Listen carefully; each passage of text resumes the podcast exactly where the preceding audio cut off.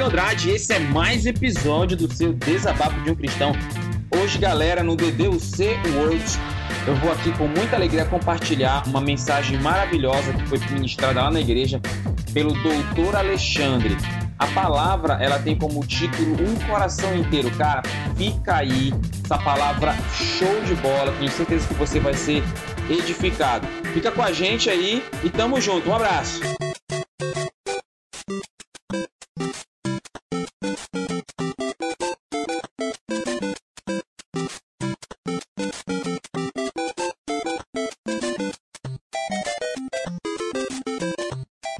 O apóstolo Paulo, escrevendo a carta aos Gálatas, é, só para situar vocês, é uma carta a uma igreja, e uma, uma das, das tônicas dessa carta é mostrar a superioridade da igreja em relação a, ao povo de Deus antes da vinda de Jesus. Né?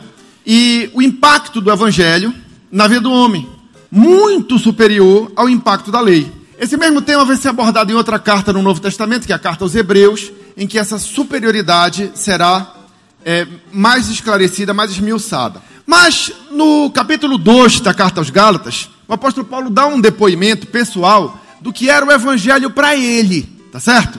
Entenda, o apóstolo Paulo nasceu no judaísmo, era fariseu, estudou com Gamaliel, era uma pessoa altamente preparada nos estudos do judaísmo, tudo. Mas quando ele se deparou com Jesus Cristo e, e, e, e o poder de Deus transformou o seu interior, ele foi, é, vamos dizer assim, sacudido de uma tal forma e ele dá o depoimento do que significou esse encontro pessoal com Cristo. E lá em Gálatas, capítulo 2, verso 20, ele diz assim: Fui crucificado com Cristo, fui crucificado com Cristo. Quando ele aceitou Jesus como seu único e suficiente Salvador e Senhor, quando ele reconheceu que Jesus era o Cristo, que era o Messias que havia de vir, e sabendo que Cristo havia sido crucificado, ele se colocou na mesma posição. Fui crucificado com Cristo. Assim, já não sou eu quem vive. Eu, Paulo, não vivo mais, mas Cristo vive em mim. E a vida que tenho agora, ou seja, a vida que ainda me resta na terra, a vida que tenho agora no corpo, ou seja, na carne, vivo pela fé no Filho de Deus, que me amou e se entregou por mim. Pessoal, isso é o Evangelho. E só isso. É isso que é o Evangelho. É Jesus Cristo morrendo por nós, para que nós possamos viver a vida dele, para que ele possa viver em nós, produzindo a vontade de Deus através de nós. É isso que é o Evangelho, tá? Evangelho é morte, pessoal, é morte. Eu preciso morrer para que Jesus vive em mim. Eu preciso morrer. Esta afirmação, ela casa perfeitamente com que o próprio Senhor Jesus havia ensinado aos seus discípulos a respeito do que seria o objetivo da graça redentora nele constituída por Deus. E lá em Lucas, capítulo 9, verso 23, ele diz claramente: Se alguém quiser vir após mim, se alguém quiser acompanhar-me, negue-se a si mesmo, tome a sua cruz e siga-me. Negar-se a si mesmo, morrer para si, tá certo? Não se considerar mais importante do que Deus. Tomar a cruz, ou seja, assumir a missão. Tomar a cruz, renunciar aquilo que nós temos como vontade, mas que não cabe mais na vontade de Deus para a nossa vida. Disponibilidade para o sacrifício. Isso é o Evangelho, tá certo? Porque se alguém quer vir após Jesus, quer acompanhá-lo, deve negar-se a si mesmo, tomar a sua cruz e segui-lo. Isso significa o quê? Significa uma entrega completa de coração e uma submissão total ao governo divino, ao mover do Espírito, aos ensinos de Jesus, a palavra de Deus. Esse é o cristão verdadeiro. Aquele que serve a Deus com integridade de coração, que está perfeitamente, perfeitamente sujeito a Deus ao seu governo, à sua palavra, aos ensinos de Cristo, ao agir do Espírito Santo. Esse é o cristão. Enquanto você não morrer para si, isso não será uma realidade na sua vida. Quando você se submete a Jesus, quando você aceita o governo divino sobre a sua vida, quando você entrega o seu coração integralmente a Ele, inteiramente a Ele, não cabe mais espaço para que as tuas vontades, os teus desejos, as tuas aspirações se superponham à vontade de Deus para a tua vida. Entenda, pessoal, morrer para si não significa parar de ter desejos, parar de ter vontades, ter sentimentos, ter emoções, não é isso, tá? mas significa que estas coisas que nos são caras não podem estar à frente do que Deus quer para mim e para você. Porque quando Jesus morreu lá na cruz do Calvário, ele nos comprou. E não foi por ouro ou prata, foi pelo sangue dele derramado. De forma que a nossa vida não pode mais ser a mesma. Mas desde o Antigo Testamento, a palavra de Deus já vinha mostrando para a humanidade que isso era assim. Porque veja bem, quando nós tínhamos o governo da nossa vida, aonde isso nos levou? Quando nós tínhamos o governo da nossa vida, aonde isso nos levaria eternamente? Não seria para uma vida perdida? Não seria para a perdição eterna? Mas agora em Cristo, como novas criaturas, andamos num novo caminho, andamos num novo rumo. E a nossa vida não pode ser a mesma. Se você olhar o que está escrito lá em 1 Pedro 13, 16, 1 Pedro 1, 13 a 16, lá diz assim, ó, 1 Pedro 1, 13 a 16. Diz assim, ó, portanto, cingindo os lombos do vosso entendimento, sede sóbrios e esperai inteiramente, não é parcialmente, é inteiramente na graça que se vos ofereceu na revelação de Jesus Cristo, como filhos obedientes, não vos conformando com as concupiscências que antes havia em vossa ignorância.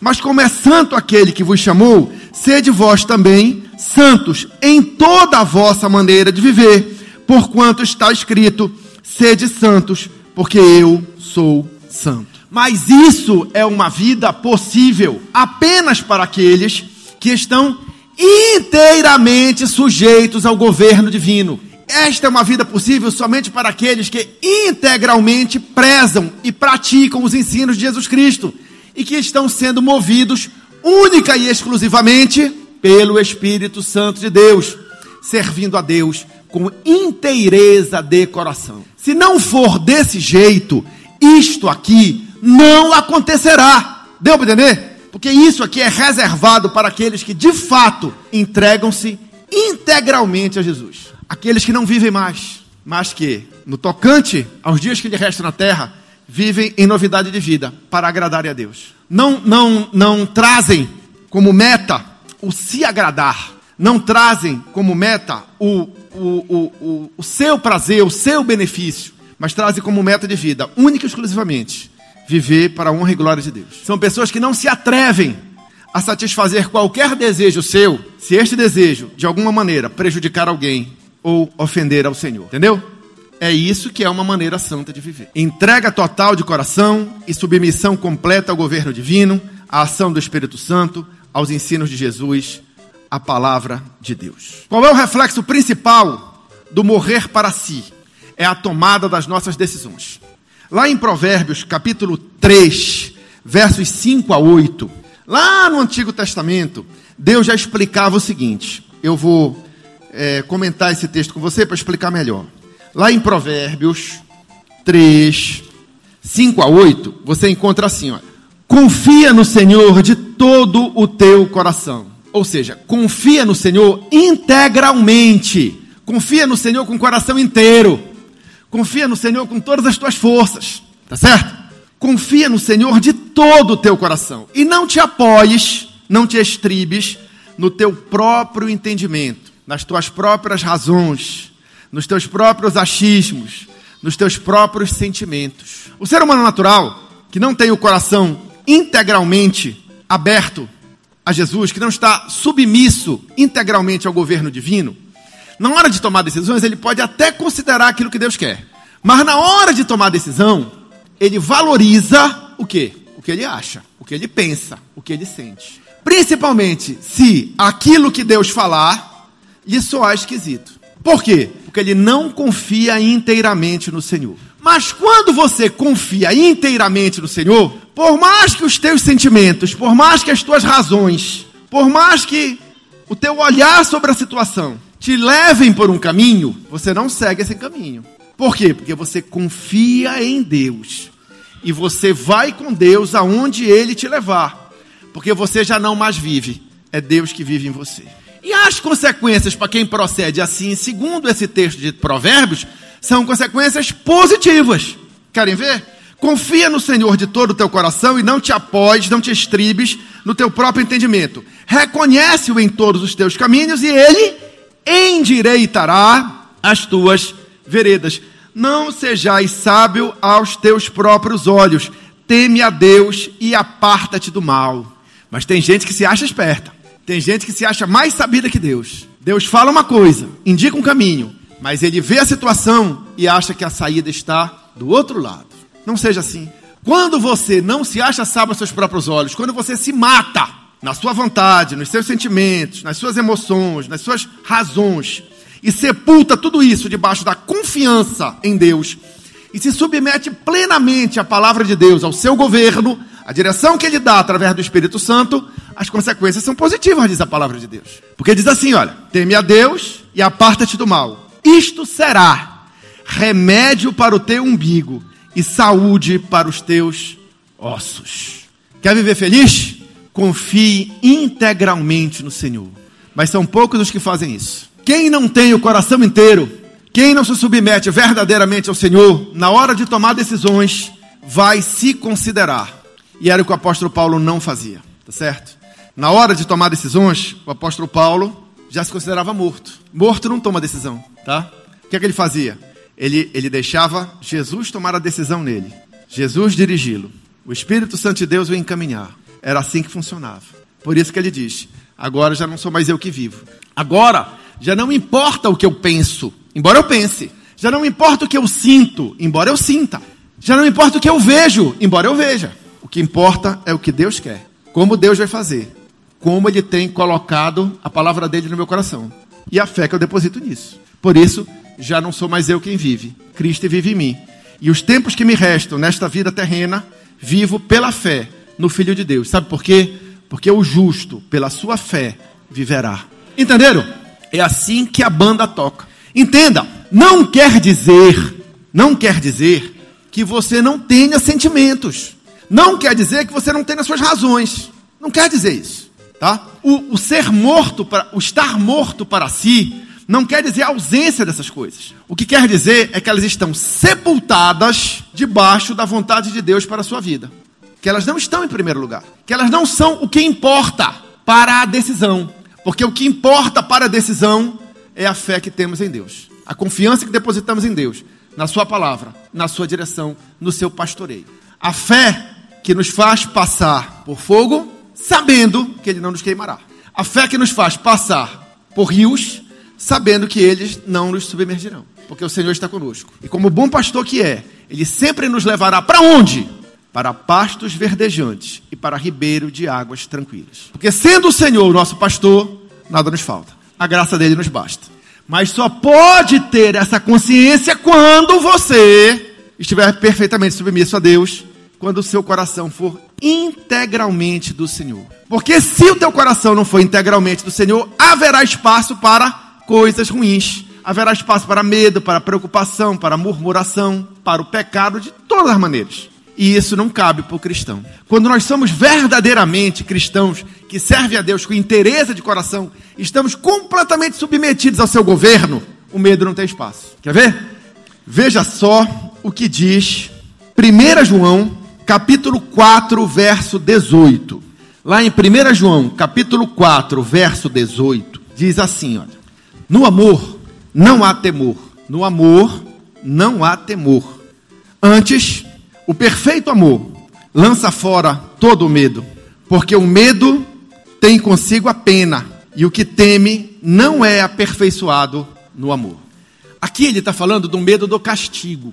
Quando nós temos um coração integralmente cheio do amor de Deus, não há espaço para medo do castigo. Porque nós sabemos que nenhuma condenação há para aqueles que estão em Cristo. Se pecarmos e formos alvo da ação disciplinar de Deus, sim, porque quando Deus nos recebe como filhos, ele nos trata como filhos. E o bom pai disciplina todo filho que precisa de disciplina. Mas a vara de Deus não nos assusta. Não nos assusta. Pode até doer, mas não nos assusta. Não nos atemoriza. Tá certo? Por quê? Porque nós sabemos que o exercício dessa ação disciplinar de Deus será um exercício amoroso, que objetiva o nosso bem. É como diz o salmista: Fui bom ter sido afligido para aprender a andar nos teus caminhos. Eu também prefiro. Eu prefiro ser afligido e andar nos caminhos do Senhor do que ir vivendo sem disciplina, sem vara e me dar mal no final. Certo? Mas você só pode pensar assim se teu coração for integralmente confiante em Deus. estiver completamente entregue nas mãos de Deus. Porque senão, o medo ganha lugar. Cristão, gente, não pode dar lugar no seu coração à desesperança, a preocupações, a temores. Tem gente que vive atormentado dentro da igreja, mas vive atormentado. Por quê? Porque não encontra em Jesus descanso para a sua alma. E por que, que não encontra? Porque não lança os fardos da sua vida sobre Jesus. Isso é o que está escrito em Mateus capítulo 11, de 28 a 30. Nesse episódio, Jesus diz assim: Vinde a mim, vós que estáis cansados e sobrecarregados, e eu vos aliviarei. Lança sobre mim o vosso fardo, o vosso jugo, e aprendei de mim, que sou manso e humilde de coração, e encontrareis descanso para vossas almas. Mas por que, que a pessoa não encontra em Cristo descanso para sua alma? Vive atormentado. Porque ele não confia de lançar sobre Jesus todos os vossos fardos. Nem se preocupe em aprender de Jesus como é que ele quer que você viva. Aí o que acontece? Vive sobrecarregado, vive cansado. Mas a proposta do Evangelho não é essa. E quantas pessoas há no nosso meio cristão que vivem cansadas e sobrecarregadas? porque não lançam sobre Jesus os seus fardos, tá certo? Não conseguem se livrar daquilo que não presta, mas é preciso, tá certo? Porque quando você entende que o Evangelho te propõe morrer para si, ele te propõe também que você lance fora tudo aquilo que te impede de ter uma vida frutífera em Cristo, entenderam? Então, a proposta do Evangelho é essa: Vinde a mim, vós que estáis cansados e sobrecarregados, e eu vos aliviarei. Fazendo isso, e aprendendo de Jesus, você encontrará descanso para a sua alma. Que coisa maravilhosa. Mas só pode ter descanso para a sua alma quem é de fato submisso ao governo divino e quem serve a Deus, de fato, com interesse de coração. Porque se isso não acontece, fica espaço no nosso coração para preocupação, fica espaço para carregar fardo. E aí o evangelho não se torna uma realidade para a pessoa, tá certo? Mas por que, que não se torna? Porque ela não morreu para si. Ela não confiou em Jesus integralmente para lançar sobre ele tudo aquilo que não lhe fazia bem. Então ela vive cultivando preocupações, ela vive insegura com o amanhã, ela vive temerosa dos acontecimentos, ela vive assustada com circunstâncias. Por quê? Porque o coração dela não é verdadeiramente conquistado por Jesus em sua integralidade, em sua totalidade. Aí ela não encontra descanso para sua alma, vive mal. Jesus quer nos dar descanso para as nossas almas. Mas para isso é necessário submetermos-nos ao seu governo, à direção do Espírito Santo de Deus e entregarmos a ele todo o nosso coração. Quando você não entrega o seu coração inteiramente a Deus, os reflexos são notórios. Quer ver? A pessoa que não tem um coração totalmente entregue a Jesus, permite que em seu coração haja temores e preocupações com o amanhã. Coisa que o próprio Senhor Jesus já nos advertiu que não deveríamos ter, principalmente no tocante às coisas cotidianas, às coisas básicas. Em Mateus capítulo 6, verso 26 a 34, Jesus diz assim: Mateus, esse texto é muito conhecido. Mateus, Mateus, Mateus, Mateus, cadê os teus? 6, 26 a 34. Diz lá assim, ó. Olhai para as aves do céu, que não semeiam nem cegam, nem ajuntam em celeiros, e vosso Pai Celestial as alimenta. Não tendes vós muito mais valor do que elas? E qual de vós poderá, com, toda, com todos os seus cuidados, acrescentar um côvado à sua estatura? E quanto ao vestiário, por que ainda andais solícitos? Por que ainda andais preocupados? Olhai para os lírios do campo, como crescem, não trabalham nem fiam. E eu vos digo que nem mesmo Salomão, em toda a sua glória, se vestiu como qualquer um deles. Passando por 31. Não andeis, pois, inquietos. Mas tem muita gente que anda inquieto. Por quê? Porque não tem o coração inteiro servindo a Deus. Não andeis inquietos, dizendo que comeremos, ou que beberemos, ou com que nos vestiremos. Porque todas essas coisas os gentios também procuram. De certo, vosso Pai Celestial bem sabe que necessitar de todas essas coisas. Mas buscai em primeiro lugar o reino de Deus e a sua justiça, e todas essas coisas vos serão acrescentadas. Não vos inquietais, pois pelo dia de amanhã, pois pelo dia de amanhã, porque o dia de amanhã cuidará de si mesmo. Basta cada dia o seu mal. Na parábola do, do semeador, lá em Lucas, capítulo 8, verso 14, Jesus fala a mesma coisa. Ele diz o seguinte: que tem pessoas que recebem a palavra de Deus E ela até chega a brotar no coração delas. Mas elas nunca frutificam. Sabe por quê? Porque a palavra fica sufocada por espinhos. Jesus diz assim: olha, são sufocadas pelas preocupações, pelas riquezas, é pelo desejo de riquezas, e pelos prazeres dessa vida. E aí não amadurecem. Como tem gente assim? Isso é fruto de um coração que não é inteiramente consagrado a Deus. Porque quem é, de fato, sujeito exclusivamente, totalmente à vontade de Jesus, à vontade de Deus, à, à, à direção do Espírito Santo, ela não anda dominada por preocupações, embora vivamos situações que às vezes nos despertam tais sentimentos. Mas a questão aqui não é se deparar com uma preocupação ou outra, é se deixar dominar por elas, entendeu? É deixar com que as preocupações te escravizem, que as preocupações te movam. Tem gente que é movido pela preocupação. Ele, ele vive preocupado, até com coisas que nunca vão acontecer, pela ambição de riquezas. Tem gente que se move, gasta a vida inteira correndo atrás do vento, é, para juntar bens, para ter coisas materiais. Uns muito, uns pouco, mas o foco da vida dele é isso. Isso está em primeiro lugar na vida dele. O que é que significa? Que não tem um coração inteiramente de Jesus. Porque quem tem um, um coração inteiramente conquistado por Jesus não anda atrás disso, porque já sabe que tem um tesouro dele nos céus. Entendeu? Ele sabe que, que nesse mundo o sol nasce sobre justos e injustos, a chuva cai sobre justos e injustos. Nesse mundo a gente passa por aflições mesmo, mas em toda e qualquer situação a gente tem que ter bom ânimo, tá? E que nada dessa terra levaremos, porque nu viemos para esse mundo e também sem nada sairemos dele. Certo? Que, que adianta nós ganharmos o mundo inteiro se viermos a perder nossa alma? Não adianta de coisa nenhuma. Então, o cristão que é verdadeiramente convertido a Deus, ele tem isso em mente. Mas se tu não tens um coração inteiramente ocupado por Jesus, há espaço para a ambição de riquezas existir. E nisso, isso pode funcionar como um espinho para sufocar a palavra de Deus em ti. Mesma coisa dos prazeres da vida. Ei, pessoal, nosso Deus é um Deus de festa, é um Deus de alegria, é um Deus abençoador. Ele quer que nos dias terrenos nós tenhamos prazeres. O problema é que tem pessoas que vivem escravizados pelos desejos de ter prazer. Bota o desejo de ter prazer acima de qualquer outra coisa. Aí não pode. Isso é reflexo de que o coração não é verdadeiramente ocupado por Jesus em sua integralidade. Porque quando é, a graça de Jesus nos basta. Em tudo estamos contentes, mesmo no pouco. Né?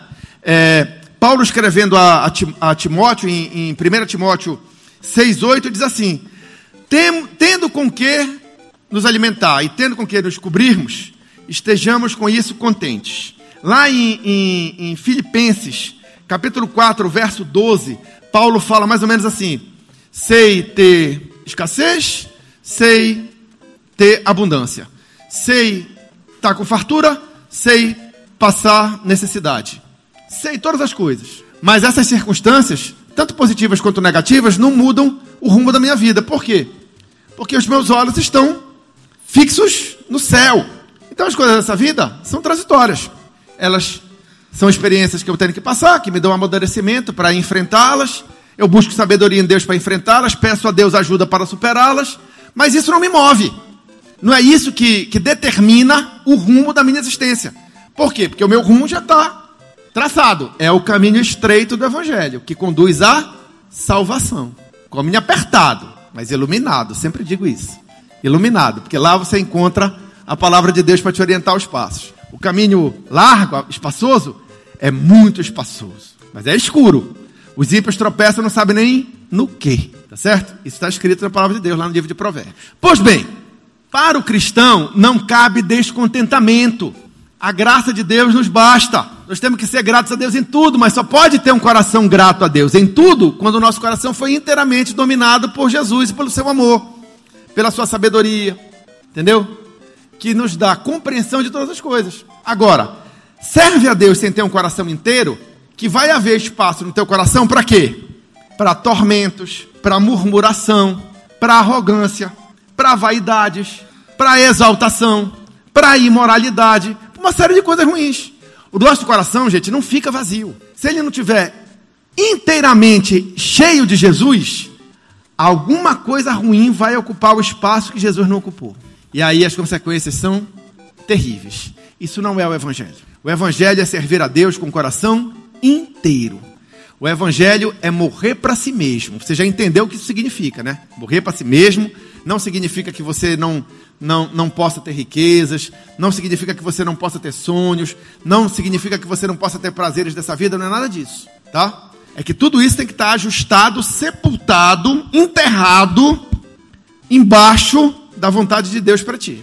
É assim que funciona, tá? As pessoas que estão mortas para si são pessoas que abriram mão da sua vontade, abriram mão dos seus sonhos, abriram mão dos seus sentimentos, abriram mão dos seus direitos, tá?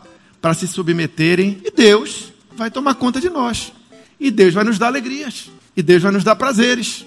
Mas nesse mundo também teremos aflições, mas Deus estará conosco, sempre nos animando, sempre nos apoiando, sempre nos incentivando, sempre advogando as nossas causas. Essa é a confiança que temos que ter. Mas muita gente se reúne conosco, mas não tem o coração inteiro. É dividido. E isso não é bom. Eu gostaria de encerrar então, mostrando para vocês que, primeiro, essa história de servir a Deus sem interesse de coração, estar na igreja sem interesse de coração, estar na igreja, mas não se submeter exclusivamente à vontade de Deus sobre si, não é novidade. Lá no primeiro século da vida da, da vida da igreja, já havia essa temática em, em voga. Tiago, capítulo 4, versos 4 e 5 diz assim, olha. Tiago 4, 4 e 5 diz assim, olha. Palavras duras, palavras fortes. Infiéis. Na minha versão aqui tá adúlteros e adúlteras. Está falando de adultério espiritual. Está falando de ter dois donos, dois amores no mesmo coração, tá? Adúlteros e adúlteras, não sabeis vós que a amizade do mundo é inimizade contra Deus? Porquanto qualquer um que quiser ser amigo do mundo constitui-se inimigo de Deus. É incompatível, pessoal. É incompatível. A falta de interesse de coração faz com que o coração seja ocupado por coisas que são antagônicas à presença de Deus na nossa vida. E aí dá confusão. Ou cuidais vós em vão, que em vão diz a Escritura, o Espírito que em nós habita tem ciúmes. Ciúme aqui nesse texto não é o ciúme romântico, tá? Ele está falando aqui do ciúme como, como sentido de exclusividade. Bora tentar fazer um paralelo com o ciúme romântico. O que é o ciúme romântico?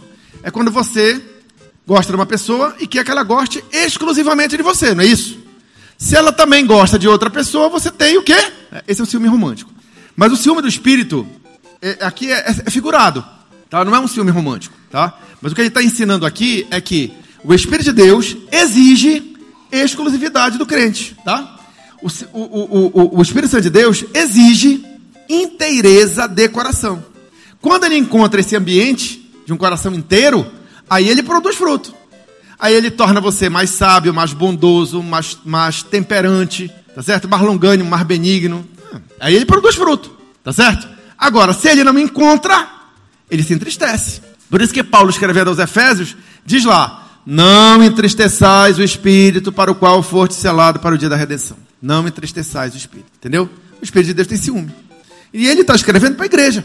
Tá certo? Isso aqui não é para o mundo. A carta de Tiago é uma carta à igreja. Então ele está dizendo: igreja, presta atenção. Não se pode servir a Deus sem inteireza de coração. O Espírito Santo de Deus tem ciúmes.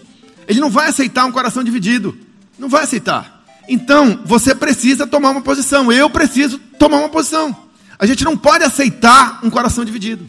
Ou entregamos os nossos corações integralmente a Jesus, ou então não viveremos o Evangelho. Porque o Evangelho implica em morte, tá certo?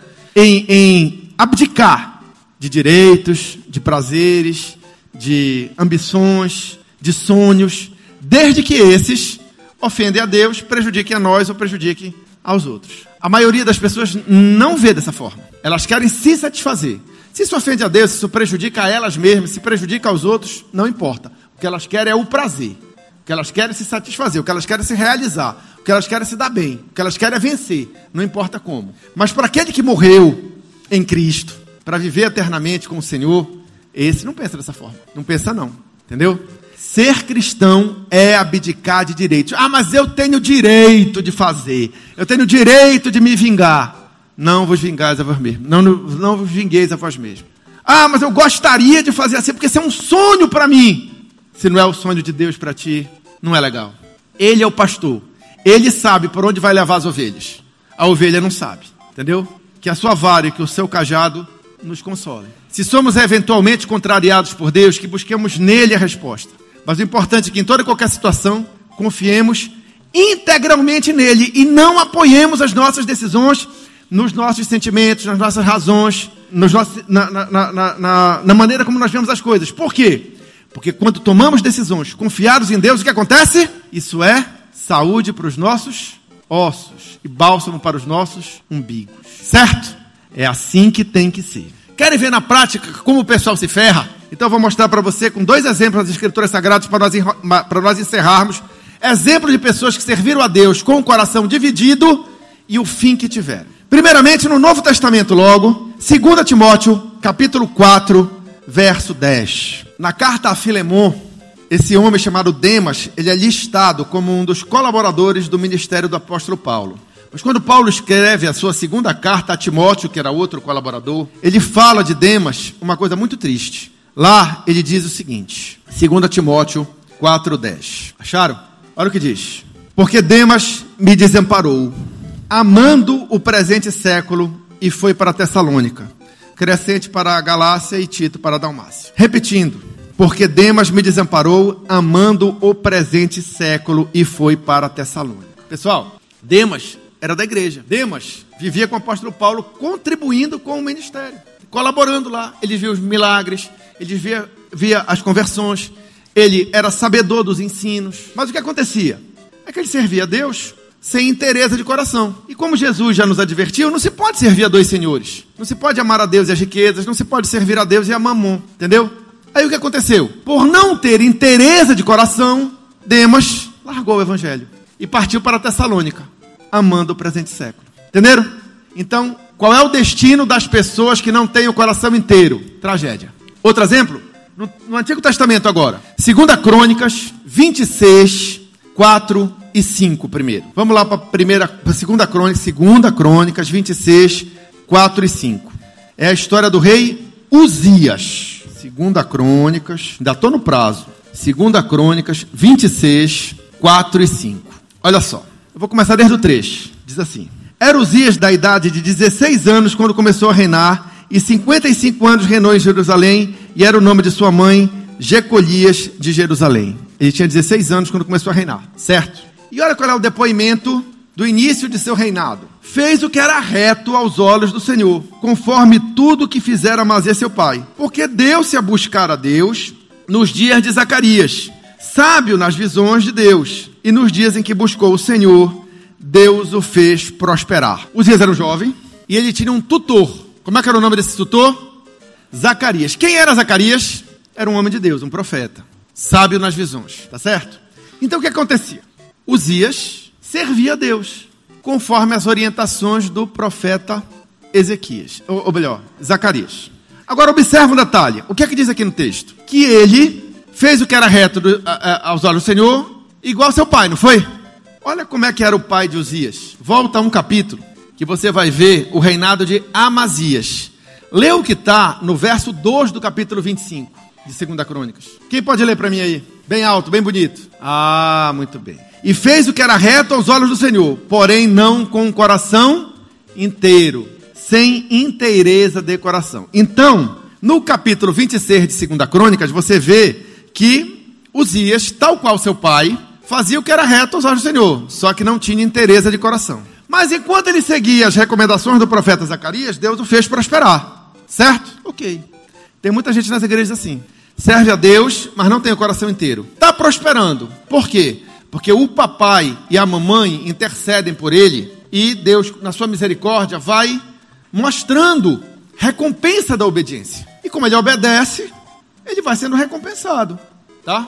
Uma ação da misericórdia de Deus pela intercessão de outros, por um discipulador, pelo pastor da igreja, por um irmão crente que ama aquele irmão, ama aquela vida e está ali com a pessoa ensinando, ordenando os passos, intercedendo, ajudando, a pessoa vai prosperando mas ela não cultiva um relacionamento íntimo, vivo, pessoal, nem está sujeita integralmente a Deus, nem serve a Deus com interesse de coração, certo?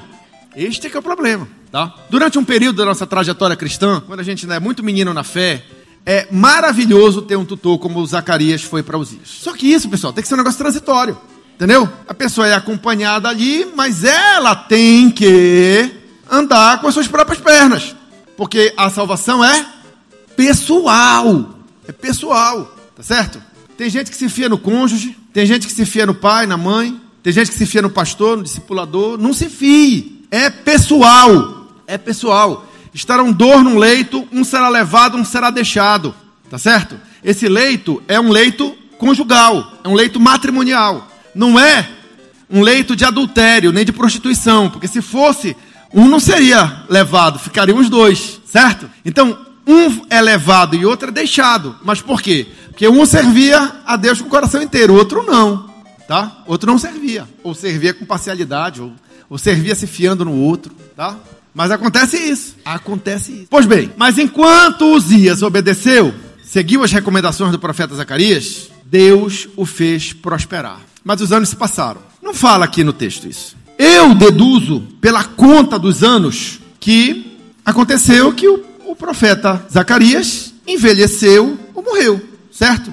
Porque ele começou a reinar com 16 anos e reinou por 55 anos, certo? Supondo que o Zacarias era mais velho, bem mais velho, supostamente, aconteceu que ele perdeu a tutoria. E aí o que aconteceu? Verso 16 do capítulo 26 de 2 Crônica. Mas havendo já fortificado, exaltou-se o seu coração até se corromper e transgrediu contra o Senhor seu Deus, porque entrou no templo do Senhor para queimar incenso no altar de incenso. O pecado do rei Uzias é o que menos importa aqui. É o que menos importa, tá? Se você for querer fazer um estudo teológico para saber que pecado era esse, que na verdade ele quis usurpar uma, uma prerrogativa como rei que não era dele, tá certo? Esse foi o pecado. Mas o problema não é nem esse. O problema é a raiz. O, o fruto do pecado menos importa. O que aconteceu? Mas havendo já fortificado, exaltou-se o seu coração até se corromper e transgrediu. O que eu quero dizer para você, se é que você está me entendendo, é que com um coração inteiramente consagrado a Deus, isso não teria acontecido. Entendeu? Porque ele não se exaltaria. Porque com um coração inteiramente consagrado a Deus, não há espaço para a exaltação. Não há espaço para a ambição pecaminosa. Não há espaço para coisas ruins, certo? Mas isso não é o pior. Isso não é o pior. Davi, homem segundo o coração de Deus, com tantas experiências com Deus, com tanto relacionamento com Deus, também fez besteira. E fez besteira porque naquele momento não tinha interesse de coração. Porque se tivesse interesse de coração, no tempo que os reis iam para a guerra, ele teria ido. Mas ele ficou no palácio. E aí, um abismo chama outro abismo, teretetê, teretetê, teretetê, já sabe com que deu, tá? Mas, a questão toda é que Davi, embora tivesse dado lugar ao diabo, tá certo? Era uma pessoa sujeita a Deus verdadeiramente, coisa que Uzias não era. E por que, que eu posso afirmar isso? Sem nenhum medo de errar. Pela, pela consequência do ato. Tanto Davi quanto Uzias, no seu pecado, foram interpelados por uma ação divina. Tá? Se você continuar lendo o capítulo 26 de 2 Crônica, você vai ver que houve uma oposição ao pecado. Tá certo? E houve também com Davi. Se você lembra, o profeta Natan chegou diante de Davi, confrontou Davi com o pecado, e o que é que Davi fez? Arrependeu-se, rendeu-se, sujeitou-se ao governo divina, divino, aceitou a vara, aceitou a disciplina. Uzias não, tá certo? E se você continuar lendo o reinado de Uzias, você vai ver que ele se achou leproso e permaneceu leproso até sua morte. E a lepra, no sentido teológico aqui, pode não ser a doença, o mal de Hansen, tá certo? Lepra no Antigo Testamento, nos tempos bíblicos, ela significava uma situação de afastamento de Deus. Como eram também os eunucos, como eram os leprosos, como era a mulher com, no período da sua menstruação. Tinha uma série de, de simbolismo, de, de situações em que a pessoa estava afastada de Deus. Tá? E a lepra era uma delas. Tanto que quando Jesus começou a curar leproso e a conversar com leproso, isso aí foi um escândalo no, no, no, tempo do ministério terreno de Jesus, tá certo? Mas Jesus não tinha medo do leproso porque Jesus tinha o controle sobre todas as coisas, inclusive sobre todas as enfermidades. Mas o que eu estou querendo dizer aqui, quando a Bíblia fala que o rei Uzias morreu leproso, significa que ele não se corrigiu, que ele não se rendeu ao governo divino, que ele não aceitou a vara. Por quê? Porque até em um determinado momento ele serviu a Deus, mas sem interesse de coração. E o que aconteceu é que em um determinado momento da sua vida, como não se pode servir a dois senhores, ele optou por servir a si mesmo. E o seu coração se exaltou. E o fim dele foi triste. Diferente do fim de Davi, que, embora tenha sofrido a consequência do seu pecado, foi amparado por Deus até o seu último dia. Diz lá também na história do rei Davi, você pode ler, pode constatar isso que eu estou lhe informando, que eu estou lhe falando, tá? Então, pessoal, para encerrar, o entendimento que eu quero que vocês tenham é que não dá para servir a Deus sem interesse de coração. Uma hora a casa vai cair. Se você não der atenção a essas palavras, que te cobram uma verdadeira e total submissão a Cristo, você vai estar desprezando os ensinos do Evangelho. Se você se negar a morrer para si mesmo, para deixar Jesus viver em você, você não estará prezando os ensinos de Cristo. E quem despreza os ensinos de Jesus é semelhante ao homem que construiu a sua casa sobre areia. Não vai ficar em pé no dia mal. Mas todos aqueles que dão lugar no seu coração às palavras de Cristo e deixam ela tomar completamente o seu coração, esses que consideram essas coisas, esses vão ser como o homem prudente que edificou a, sua casa sobre a rocha. E aí pode vir o dia mal que vier, a casa continua em pé. Demas não suportou, largou o ministério, amando o presente século. O coração de Uzias se exaltou, porque ele deu lugar ao diabo. Não dê, entendeu?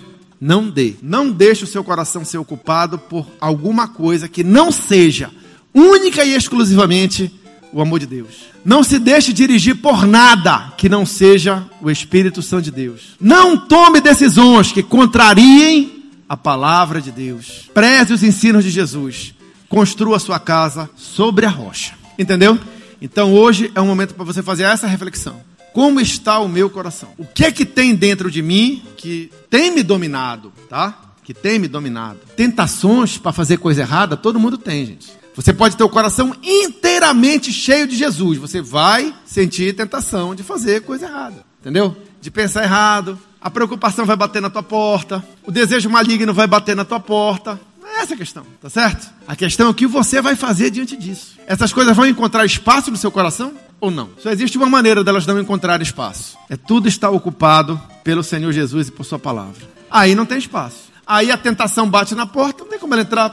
A porta não consegue nem abrir, porque está lotado lá dentro do amor de Deus, entendeu? Não tem como ela entrar pela janela, não tem espaço. Não dê lugar ao diabo, entendeu? Ocupe o seu coração apenas com o Senhor Jesus, com a sua palavra. Deixe ele reinar em você, deixe ele viver em você. Morra para si porque de outra maneira não há salvação.